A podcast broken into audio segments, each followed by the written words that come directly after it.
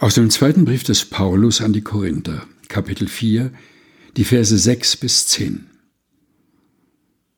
Denn Gott, der da sprach, Licht soll aus der Finsternis hervorleuchten, der hat einen hellen Schein in unsere Herzen gegeben, dass die Erleuchtung entstünde zur Erkenntnis der Herrlichkeit Gottes in dem Angesicht Jesu Christi.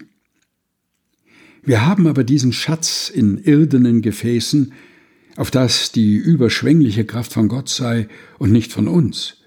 Wir sind von allen Seiten bedrängt, aber wir ängstigen uns nicht. Uns ist bange, aber wir verzagen nicht. Wir leiden Verfolgung, aber wir werden nicht verlassen. Wir werden unterdrückt, aber wir kommen nicht um. Wir tragen alle Zeit das Sterben Jesu an unserem Leibe auf dass auch das Leben Jesu an unserem Leibe offenbar werde.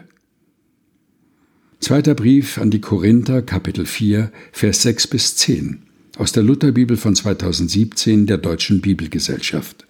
Gelesen von Helga Heinold.